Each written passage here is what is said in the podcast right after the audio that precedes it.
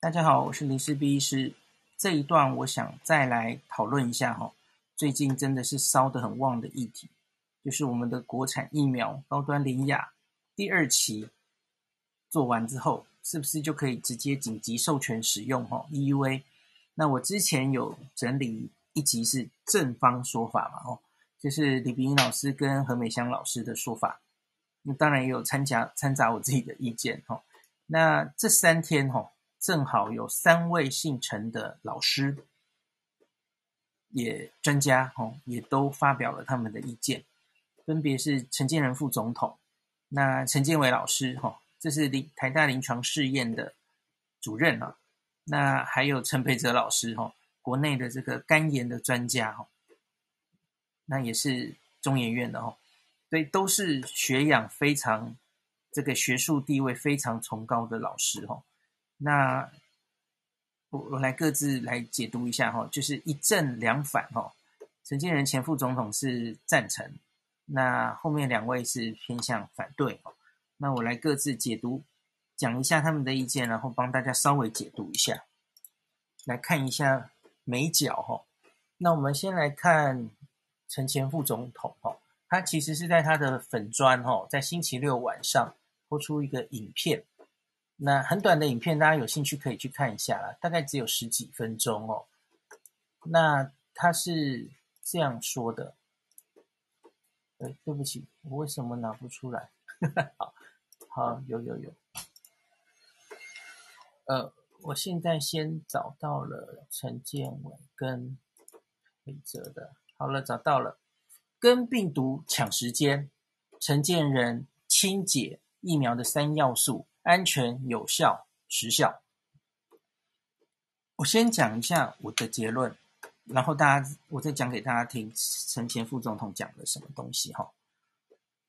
老实说，我觉得陈副总统还是没有跳出之前阿中的解释的那个窠臼哈，就是还是没有针对最关键的问题。解答大家的疑惑哈，就是现在最关键的问题就是第二期扩大二期这个东西到底可不可以反映一定的安全性跟有效性？我觉得他没有针对这件事做出正面的答复。没关系，我们继续看老师怎么说哈。呃，前副总统、中研院院士、公卫的权威陈建仁老师亲上火线哦，那个影片只有五分钟啊。五分钟的影片说明，疫苗除了要以安全性、有效性为前提，也要考量时效性。他说，这也是为什么绝大部分的疫苗做完二期临床，进入三期临床，就能取得各国核发的 EUA。那继日本将手上的，呃，等一下，前前面太长了，我直接讲重点好了哈。部分人士认为，国产疫苗只有做完二期临床测试就要申请 EUA 不妥。那陈建仁今天在脸书详解哈，其实前后是有一些是讲背景知识，老师解释一下第一、第二、第三期分别做什么，那其实都没什么问题啦哈。那这里他说，自疫情爆发以来哈，因为对人类健康生命造成莫大威胁。各国的药物管理单位为了尽快保护民众健康，修订疫苗研发的规则。也就是说，若在二期临床试验以后，如果有够高综合抗体效价，严重不良反应的发生率又很低，就会发给 EUA，并提前实施接种计划。这里其实又是省略了，大家看得懂吗？落在二期临床试验以后，以后他没有说第三期做到什么程度啊？这其实跟阿中之前的辩护方式是类似的嘛？好，再来重点，他说什么？他说目前主要的新冠疫苗都是在二期临床试验通过，还在进行三期临床试验的时候就拿到 EUA，这是为了争取时效的紧急保护措施。大家有没有听懂？这是一模一样的辩辩护方式。之前阿中说没有人是做完第三期才 EUA 的。好，现在见人这 这个大人哥改口，改一个方式啊！大家是二期临床试验通过，还在进行三期的时候就拿到 EUA，你这个没有讲清楚啊！人家是还进行第三期到有期中报告的时候才给 EUA 啊，那你到底是现在这又来了？我上礼拜被被大做标题，我要再讲一遍，这是糊弄啊！这的确是在糊弄啊！你们不同意吗？这样，那你你的国产好，我们知道现在有看到一些风声说。这些国产哈、哦、有有志气哈、哦，想继续做第三期，有提出去哪里的计划。好，那你准备去进行那个计划。好，你收了一个案，那就是你进行第三期的时候，然后我们就给他 EUA。这状况跟别国是一样的吗？完全不一样啊！别国主要是去拿那个第三期的期中报告，已经。进行到一定程度，有获得一定的有效性跟安全性之后，用那个第三期去送 EUA 耶。重点不是第二期呀、啊。所以老师这种解释方式就是兜圈回到跟阿中解释是一模一样的方式啊。我我其实真的蛮失望的，因为我觉得陈建仁老师真的是最适合这个时候站出来好好解释，解决大家的疑惑，为这个政策辩护。为这个扩大第二期，我们为什么觉得这个是 OK 的？你要解决大家的疑惑啊！我在我在等他出来，结果他出来的说法其实差不多，跟上礼拜阿中的说法几乎一样。我其实是蛮失望的，他没有针对问题回答。那继续后面讲的话，其实你只看字都对，可是问题是你就是没有针对这个扩大二期解决大家的疑惑嘛。那后面讲的其实都是一样啊。他说，如果照过去的测试方式，等拿到正式药证，可能很多人都已经染疫身亡。如果没有其他替代疗法的情况下，疫苗的及时性变得相当关键。那所以审查同意给予紧急授权是必要的措施。那我就要问啦，我们现在是没有其他替代疗法的情况下吗？我们现在手上已经有两百多万剂其他的疫苗了，所以你的意思是说，后面那些比方说没有在前十一顺位的年轻人，因为反正他也买不到疫苗，没有疫苗可以给他打，那所以为了他们过紧急授权是这样吗？嗯，我觉得不是很对。那另外他说。等拿到正式药证，可能很多人都染疫身亡。现在就没有人要等你等到拿到正式药证啊！这个说法就跟说没你一直辩护说没有人是做完第三期才给紧急授权的，这个是一样的话术。基本上现在没有人要这样做啊！哦，然后最后老师说哈，台湾的食药署参酌欧美各国的先进政策。也采取同样的原则来管理国产疫苗，严格审查国产疫苗提出来的研发试验计划是很合宜的。又是话术，同样的原则是指 EUA 的精神吧？对不对？这是紧急状态，所以我们不能照原本的那种啊、嗯、原来的批准的速度啊，我们要紧急授权，我们需要紧急授权。可是你逃避的是。同样的原则，嗯，EUA 的原则是一样的，可是 EUA 的时机完全不一样，哦，要求的资料完全不一样。那所以大概就这样哈。那老师这一段影片里面，其他讲的话都都没有问题哈。他就在讲说什么第一、第二、第三期要做什么，大家可以看，那就是很简单的科普。可是呢跟这一次主要出现争议的问题其实没有什么关系。好，大概就这样。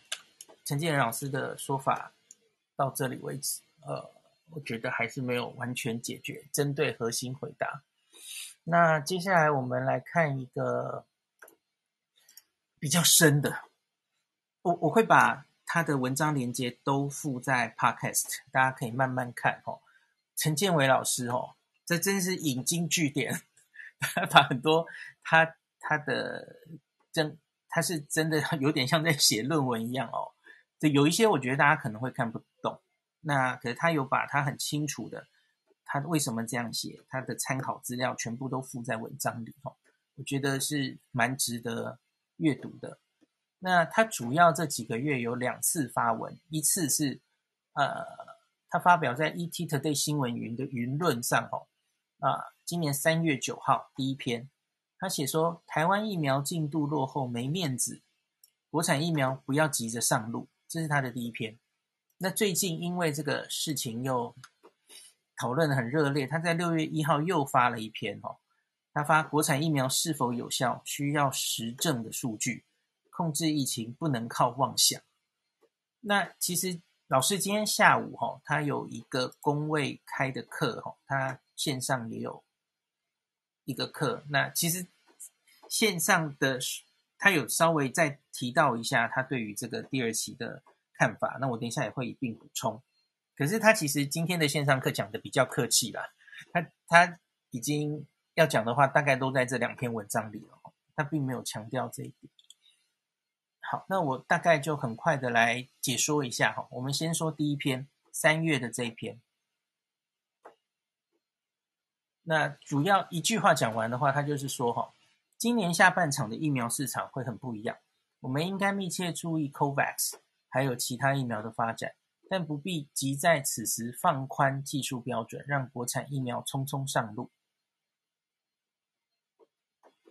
那这里，然后老师说哈，三月三号就是大日子了哈，AZ 疫苗直接购买的疫苗部分运抵台湾，那国内即将开打疫苗，老师在这个时机发了第一篇文章哈。他说：“我国政府现行对疫苗的态度是外购国产并行，那宣称订购量已经有数千万剂，三千万了哦。然而，这其中有的是先进国家已经核准紧急使用的疫苗，有的却是还在研发中、临床数据有限、尚未核准的国产疫苗。从严谨的科学角度来说，把两者放在一起并提是不适当的。这或许不是发言者的原意。”可是蔡总统二月十八号在脸书跟国人说明疫苗外购还有研发进度的图表中，清楚地将两者加以区隔。可是有些媒体报道中就以加总的方式描述，可能给人错误的印象。然后老师就以临床试验的教育者的观点，吼，就国产疫苗的临床评估进行深入分析。现今在台湾谈国产疫苗，已经掺入许多非科学的考量，从国家安全、生计政策、民族自尊，到不能在台面上说，呃，股价波动，都可能是一些人讨论这个议题的动机，也因此出现了一些似是而非的言言论。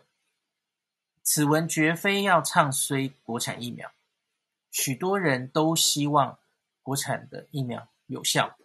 然而，生技研究并非靠愿望就能成功，还是要遵循科学跟法规的准则进行研发跟验证。那本文会就事论事，从实证立场加以说明。那老师这一段说，疫苗的效力评估并不简单。那判断一个疫苗到底有是否有效，哈，那以治疗实体的癌症病患为例，一个可供参考的疗效指标是。肿瘤会不会缩小？那另外一个疗效指标是病人可以活得比较久。那如果患有实体癌症，医师告知我说有两种药，A 可以让肿瘤缩小，但我不知道你可否延长寿命。那 B B 药则有临床试验发现，确定可以延长寿命。那请问你会选 A 还是选 B？哪一个指标比较重要？大家听得懂老师的意思了吧？就是真正可以延长寿命比较重要，是实证确定这个疫苗有效嘛？吼，那就以疫苗来说，疫苗应该要看到你真正能防重症，能够预防掉感染比较重要，而不是中和抗体的高低。吼，施打疫苗后，人体的免疫系统会产生中和抗体，还有许多的细胞免疫来对抗病毒。那对抗病毒的武器中，综合抗体会比细胞免疫容易测量，因此被视为一个替代的疗效指标。英文就是 surrogate endpoint，可是施打疫苗有产生综合抗体，就等于捉到老鼠了吗？应该不是哦。更重要的是能预防有临床症状的新冠感染，特别是重症。因此，先进国家如英国、美国、欧盟的药政管理单位核准疫苗 EUA 的条件，并不包括综合抗体的产生哦，而是必须看到预防疫苗能有效的预防有症状的新冠肺炎。那所以，医学文献还有医疗产品的发展过程中，理论上有效，初期人体试验有效，但大规模临床试验发现是无效或有害的案例太多了，再具有吸引力的理论，还是需要大规模临床试验加以验证，才是近代实证医学的精神。好，那接下来一段，老师提到球员、教练、裁判，哈，他说这个疫苗，哈，学理基础扎实，又在两三千人中可以产生综合抗体，足够作为 EUA 的证据吗？这个应该由药政管理单位，像是我们的食物药品管理署来决定。吼，那医疗产品会直接影响民众的健康，又具有庞大商机，要怎样评估？根据怎么样的科学标准？要有一个有公权力的单位定出相关的技术准则，有如球赛中公正的裁判，而厂商就是球员。球员要在清楚可行的技术准则下进行药品跟疫苗的研发。过去数十年，国际间医疗产品的研发都是遵循这样的模式。那老师接下来是举我其实之前也很常跟大家举的例子，就是去年美国大选的时候，哈，美国的 FDA 的官员是力抗白宫的压力，哈，坚持一定要做临床效果的评估，哈。而不让这个疫苗太早上市，EUA 这段大家自己去看，这个写得非常的详细哦。那我们继续回到台湾，台湾的技术准则如何定义有效性呢？在台湾，食药署是在去年十月底制定了核准疫苗 EUA 的技术准则哦。只要是药物二期临床试验收案人数达三千人，而且追踪确认它的安全性及有效性，就可以先量产一百万剂，优先给高风险族群施打。可是这个技术准则并未对外公告，它所谓的有效性是什么？哦，是指对重症的预防吗？还是综合抗体的效价吗？哦，写都没写。哦，因为国外其实也没有定出标准来嘛。哦，那他说，哦，对不起，应该是说。对重症的预防是欧美英的标准哦，那综合抗体其实就是还没定出来了哈，起码到此刻我在录 podcast 的时候还没定出来。那考量台湾当时啦哈，根本没有社区感染的现况，打疫苗没有重症，不打疫苗也没有重症，本土进行的临床试验自然是无法评估重症预防的效果，所以合理的推测当时是准备。要以综合抗体为有效性的指标。那在当时没有任何疫苗被证实能预防重症，因为这是去年十月嘛，吼，任何一个疫苗都还没有成功过，吼，那些都是十一月以后的事。各国人心惶惶的时空背景之下，呃，笔者就是老师对此准则虽然抱持怀疑，但仍予以尊重。然而在四个月之后。在我国未曾公告技术准则内容有所更新的情况下，吼，那近日媒体开始报道，吼，说二零二一年中将有数百万甚至千万以上的国产疫苗可供施打。那技术准则随疫情演变，这是下一段的标题，吼。老师说我多谈一个技术问题，利用替代的疗效指标。作为药品的核准基础是有先例可循的，比方说降血压药，你不需要事先去大量证实它可以预防中风或心肌梗塞，你只要可以降低血压就可以核准了吼。因为血压还有中风跟心肌梗塞的关系是有多年的实证研究结果来支持的吼，所以药政管理单位是可以接受这一个替代指标，就是血压的控制。反映着其他的疗效，哈。那在疫苗研发领域也曾探讨此议题，但尚未有定论。何况是医学界对抗新冠肺炎仅有一年多的经验，实证数据有限。那这一年多以来，虽然已经有超过数十万人的临床试验资料，但血清中的综合抗体还有细胞免疫数据，应该都还在分析中。若有一天这些数据都公告了，经过集中分析，或许可以客观地评估综合抗体免疫反应在预防重症中所扮演的角色。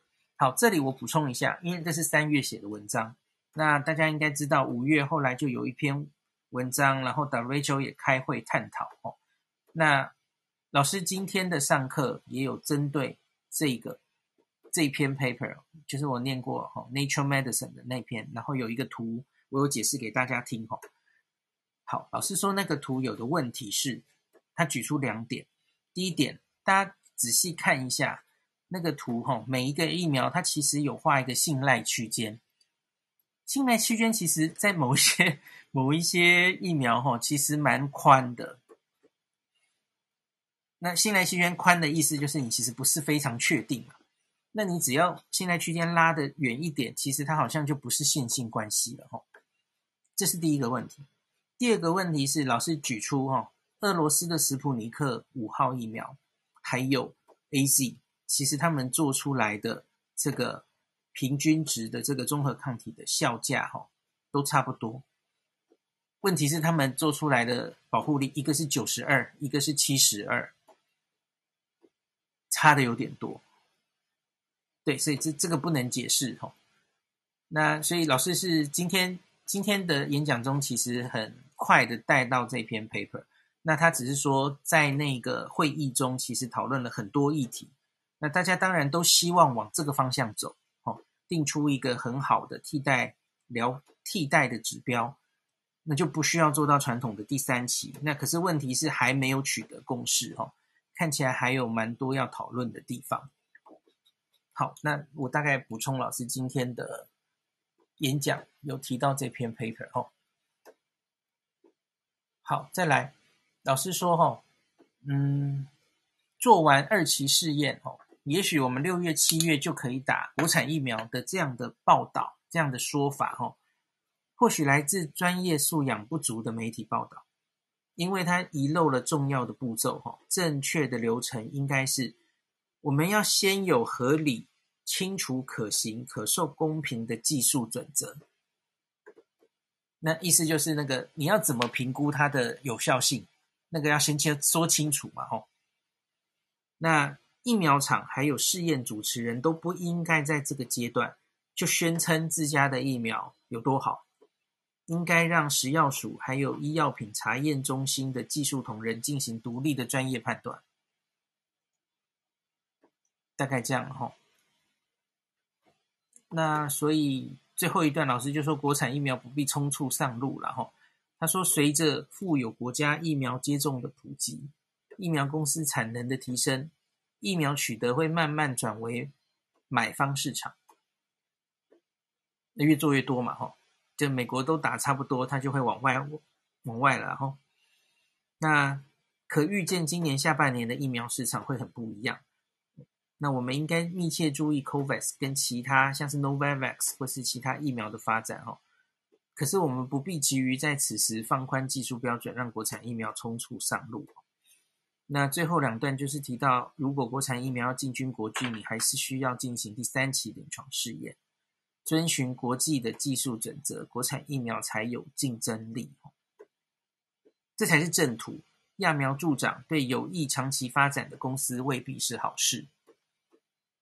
OK，有点语重心长哦，因为你我们台大的临床试验中心其实一路以来就是扶植国内的产业发展是。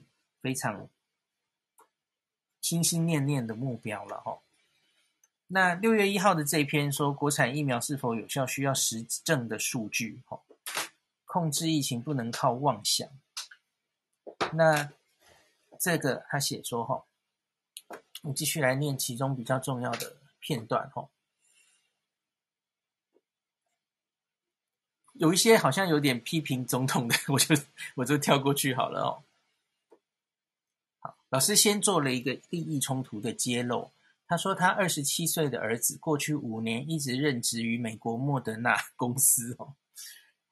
可是他不是要拉抬莫德纳的股价，老实说，我想要影响也影响不了，而是要替被忽略的科学实证数据还有正当程序说一些公道话。那他说：“哈，面对紧急状况，哈，怎样的证据才可以支持一个在国外还没有被使用的新冠肺炎疫苗在台湾获得 EUA 紧急授权？”那五月二十六号台湾时间晚上，WHO 召开了一个线上会议，主题就是新冠肺炎疫苗效力的替代指标。在疫苗研究，这称为 COP 了哈，Correlates of Protection，就是你到底是不是测中和抗体就可以反映你是有保护力的了哈。那会议结论是说，目前已经收集的数据是很多，没有错，那还在分析中。那中和抗体是有潜力作为 COP 指标的哦，可是目前它尚未列在先进国家及 WHO 的准则之中。那所以因此吼，嗯，像之前有一些疫苗都已经用中和抗体当做核准的基础，我们最习惯的大概就是流感、A 型肝炎等这些已经研究许久的疾病吼。那虽然已经庆幸吼有数个新冠肺炎疫苗研发成功，可是综合抗体数据仍在分析中，现在不宜妄下结论。那二零一七年，美国 FDA 回顾了二十二个第二期成功，可是第三期失败的药品或疫苗，其中一例是病毒的疫苗，另外一例是细菌的疫苗。历史经验告诉我们，第二期试验成功没有，但办法保证第三期试验一定会成功。那有人宣称，我们都是照国际标准做哦，这个有人应该是指蔡总统。但国内现行的试验，哦，仅在安全性的部分符合至少三千人打完疫苗后要有足够评估急性副作用追踪时间，就是平均两个月嘛，哦的最低标准。那在效益 （efficacy） 方面，却未符合以预防临床疾病为首要目标的准则。OK，大家可以听到，在这一点，老师其实是觉得安全性也许 OK 了，哦。可是他一直从上一篇文章到现在，他比较担心的其实就是有效性了哦。好，那另外就说，从二零二零年底到现在，新进国家跟 WHO 核准 EUA 的新冠肺炎疫苗，都是用第三期试验的期中分析数据啊，讲得非常清楚，这已经讲烂了，大家应该都知道了。而不是什么在第三期进行中，还没做完第三期，那时候是话术，是第三期的期中分析数据。OK，实证支持可以预防临床疾病为基准。台湾假如要用更宽松的标准来给国产疫苗紧急授权使用，不是不可以，可是应该要清楚说明我们核准的标准是什么。不同专家对于这个课题会有不同意见。公开透明才能取得科学社群的信任哦。我是不是上礼拜讲过一模一样的话？就是这样啊。那下一段老师其实有一点点算是严厉的批评，因为大家知道，这老师是非常学术化、理想化的哦。那下一段这个标题叫做“双盲跟保密是玩真的吗？”台湾许多医师主持临床试验哦，有几位教授是国际重量级的学家。大家都知道，双盲试验在解盲之前，什么都还不清楚，也什么都不能说。守规矩的厂商，特别是国外的上市公司，对于可以公开揭露哪些数据、哪些消息都很小心。但我国新冠肺炎疫苗的研发实务上，却有人完全不遵守这些行规。比方说，有人说：“哈，一般而言，蛋白质疫苗副作用不多，有许多好处。”这一类的科普言论没有问题，可是相信我，我看过数据，某疫苗很有效，或是我没有看过数据，但看过数据的人告诉我效果很好，这些说法依据是什么？疫苗公司假如给外部专家看数据，哈，难道不用签订保密协议吗？或者专家在还没有看过数据前就大言不惭的夸夸其谈？又或是所谓的专家，实则在媒体上替疫苗公司宣传的白手套？那我们就来看已经公开的数据有多少好了。两家国产疫苗公司都有动物试验数据，然而除此以外，哈，联雅 UB 六一二疫苗，它到五月三十一号为止，它仍然没有透过公司网站或专业文献正式出版公开发表它人体实验的任何具体数据。那高端的这个第一期试验结果已经写成论文，四月六号放在一个公开的网站，但至今仍在同侪审查中，吼。那该论文仅有四十五名受试者的抗体数据。那外人当然可以对这两支疫苗抱持很大的期望，可是这个期望并不一定基于坚实的已知数据。那有有甚者，有些临床试验的总主持人、主持人、医院的临床试验中心主任，哦，在试验完成前公开说某疫苗有多好，副作用不多，哦，可是这些医师会在专业学会这样报告吗？毕竟试验是双盲的，你解盲前都不会知道效果。打安慰剂的副作用本来就不会多啊。那这些人难不成偷看了数据，知道自己打的是药还是还是安慰剂哦？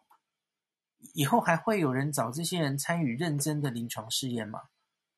这些做法不但会伤害台湾临床试验。在国际间好不容易建立的名声都会丧失哦。那笔者尊敬的陈前副总统跟夫人，他也参加了临床试验，他自述没有副作用，可是他们打的是疫苗或是安慰剂，大家都不知道啊。那两位受试者在解盲前接受媒体访问，他们的主观经验是否足够证实疫苗效用并说服科学社群？显然不行嘛，显然不行啊。OK，好，接下来大概差不多了哈。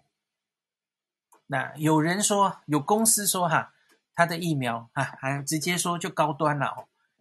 说我和美国某疫苗哈系出同门，Moderna 了哈，都是系出 NIH，所以保护力相当。这个说法哈，在生物医学专业上的谬误已经有专家指出，在此不提。从实证医学角度。要证明两者保护力相当也不难，你就做个直接比较的 head to head，哦，一组莫德纳，一组高端，哦，跟对手 PK 即可。可是你如果没有这样的数据，不要讲大话。真正爱台湾，要控制疫情，不是靠口号或妄想，应该以科学及实证数据为基础，不需要操作放话。那我们要有有效的疫苗，你需要严谨的临床试验。所有支持国产疫苗的同胞，请支持试验应该遵守的科学跟保密原则。不管疫苗的核准基础是什么，至少按规矩、按规则把临床试验做完。有那么难吗？OK，就言尽于此。我觉得老师真的是讲的。很重哦，就是他看那么多执行临床试验哦，应该是有很深的感触。今天的最后一段也是一个重磅的评论，我猜因此会让那个股价继续跌。好，这是这样的哦。陈培哲老师也是我们国内非常非常重磅的一个肝炎的学者哦。他的标题很可怕哦，政府不相信科学。中研院士接国产疫苗选错了技术，连美国都尚未成功啊！念一下，我念一下，这这个文章很短，所以很快就念完。嘿，国产疫苗预定七月底才能完成第二期临床试验，诶，是七月底吗？我怎么以为是六月？效力仍是未知数。那但蔡英文总统日前已经宣示，国产疫苗将自七月起供应。机关署也签约采购一千万剂，引发争议。对此，中研院院士陈培哲指出，国际上目前最重要的疫苗及制造方法，分别是 AZ 的病毒载体，莫德纳跟辉瑞的 mRNA 技术，那中国那两支哈灭活疫苗，以及尚未通过国际核准的次单位蛋白疫苗，这是 Novavax 了，走得最慢的。那而台湾的高端联亚、国光却都是次单位蛋白疫苗，没有分散风险，批评政府不相信科学。那高端联雅跟国光这三大本土科技公司所做的都是次单位蛋白疫苗，可是呢，国光跟高端原本一直在做的专长其实是灭活疫苗，因此陈培哲就直言这是让中餐厅师傅改做法国菜。那陈教授提到哈，目前 WHO 并未认可次单位蛋白疫苗，而且它的研发是不容易的哈。连同投入研制蛋白质疫苗的美国知名生技公司 Novavax，它已经是最好的次单位蛋白疫苗了哦。那它完成部分第三期临床试验后，还迟迟未送美国 FDA 审查认证，还没获得国际认可。呃，我知道它延迟送件，其实好像是一些制程的问题啦，倒不是它的临床试验做出来不好，或是综合抗体不好哦，因为。大家应该也有看到初步的结果了哈，它在三期临床试验其实有八十九 percent 吧，接近九成的保护力效果。那综合抗体其实也非常高，在上次那篇 Nature Medicine 我有跟大家讲过嘛，它它可以达到跟 mRNA 的疫苗差不多的综合抗体的效价哈。那我们继续看，陈培哲认为，美国身为次单位蛋白疫苗的一军，他做完了。临床试验都还没办法申请核准，身为二军的台湾距离就更远。他断言，除非 Novavax 可以获得 FDA 核准，否则台湾的国产疫苗也不会成功。关键问题在于蛋白质这个疫苗平台，哈，是所有疫苗中治疗效果跟保护力最差的，它也不容易生产，但偏偏台湾选了最难的去做。我先念完，我再评论。陈培哲指出，国光确实曾经生产过疫苗，高端也是。那高端是采取灭活疫苗生产长病毒疫苗。那一般来说，这次应该要沿用相同技术跟设备，继续做灭活疫苗。现在却都改要做蛋白质次单位疫苗，那让陈培哲批评：吼，政府发展国产疫苗的政策执行力。政策科学评估等各方面都有问题。那此外，陈培哲也表示，大部分国家研发疫苗都会分散风险，采取两到三个技术平台。台湾却孤注一掷，把希望全部压在蛋白四单位疫苗上。他直指，吼，这个就是不相信科学。嗯，诊断我比较。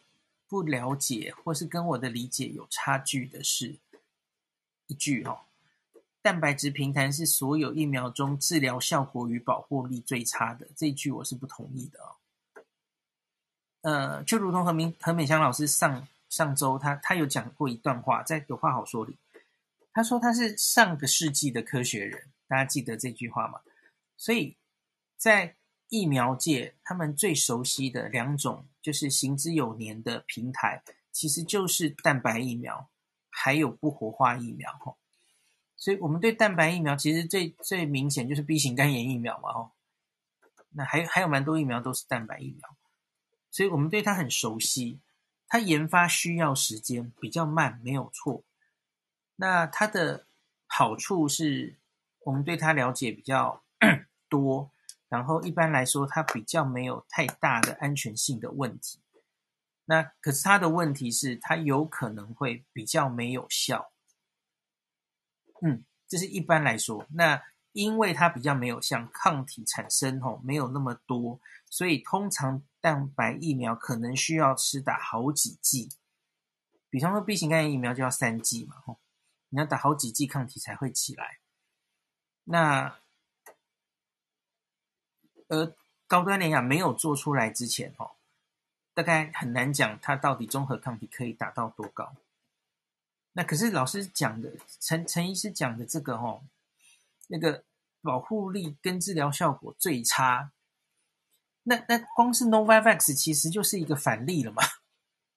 那明明 Novavax 做出来就非常有效，那当然 Novavax 是 Novavax。这个次单位蛋白疫苗要看你的佐剂，看你的这个蛋白的，呃，蛋白是怎么处理的哈、哦。那它引起抗体的免疫反应，当然有可能会天差地远哈、哦。你可能会失败，可能没有 Novavax 这么好、哦。我也问过何老师这个问题，他说我们大概没有办法，他他不期望我们可能会跟 Novavax 达到那么好的抗体。哦可是他他的判断是至少应该赢过去活化疫苗是没有问题哈。大家看到科兴是在那个图的最左下角嘛哈，只有两成左右的抗体的浓度哦。到底多少是出来才知道了哈。那所以，